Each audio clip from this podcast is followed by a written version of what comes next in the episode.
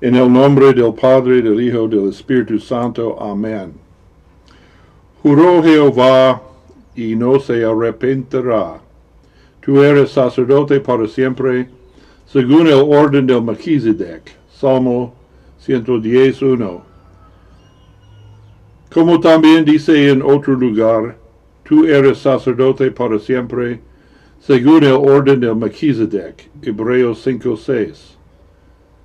Vosotros también, como piedras vivas, sois edificados como casa espiritual y sacerdocio santo, para ofrecer sacrificios espirituales agradables a Dios por Jesucristo. 1 Pedro 2:5. En los versículos primero, la palabra sacerdote se refiere a Jesucristo. El tercer versículo se refiere a la iglesia.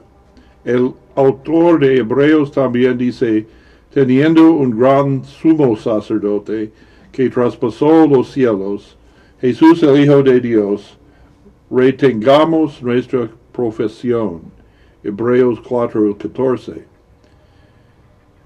Entonces Jesucristo es el sumo sacerdote entre sacerdotes.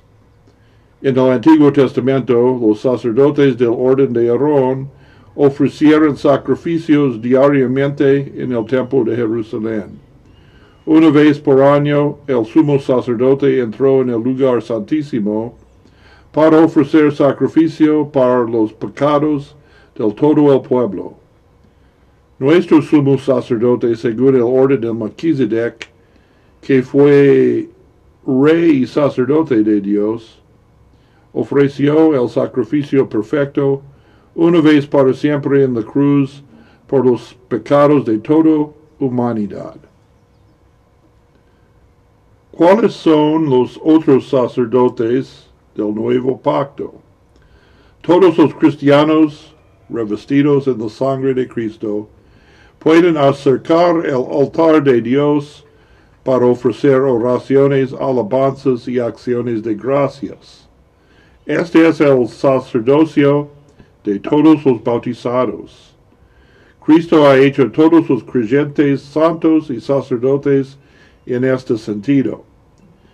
Pero también creemos, confesamos y enseñamos en la Iglesia Luterana que nuestro Señor instituyó un ministerio de la predicación de su palabra y la administración de los sacramentos. Según artículo 14 de la Confesión de Augsburgo, solo los hombres llamados, aprobados y ordenados por la Iglesia pueden predicar la palabra y administrar los sacramentos. Ahora bien, ¿cómo hablamos de los ministros ordenados de la Iglesia? En la mayoría de nuestras congregaciones hablamos de ellos como pastores. Sin embargo, en varias partes del mundo, los luteranos tienen sus obispos y aún sus curas. ¿Podemos dirigirnos a un pastor como padre?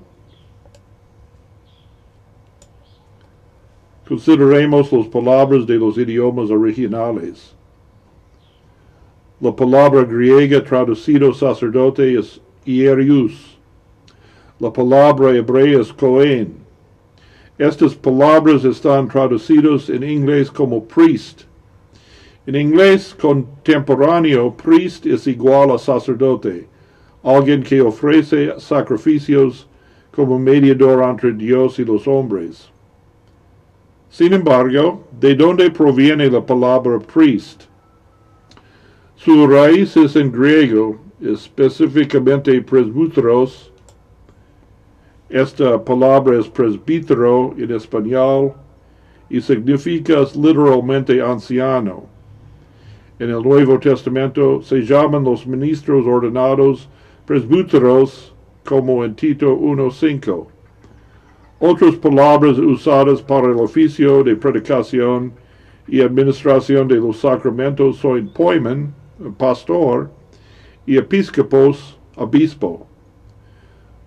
1 Pedro 2, 25 dice, Jesucristo es ambos pastor y obispo de nuestras almas.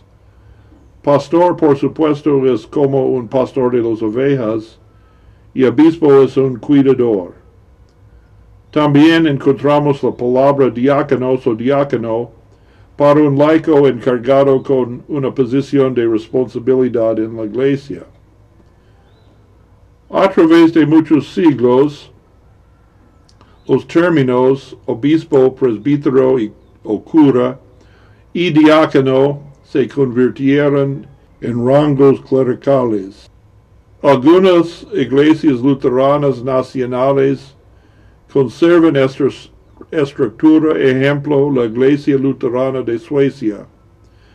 La palabra sueca prast, igual a priest, se deriva de la griega presbíteros y está traducido al inglés como priest y en español como sacerdote. Según las confesiones luteranas, esta jerarquía no está prohibida por las escrituras ni tienen mandato divino. Dice Martin Lutero en el Tratado sobre el Poder y la Primacia del Papa, todos los pastores son obispos. No hay necesidad por un episcopado en supuestamente sesión ininterrumpida de los apóstoles.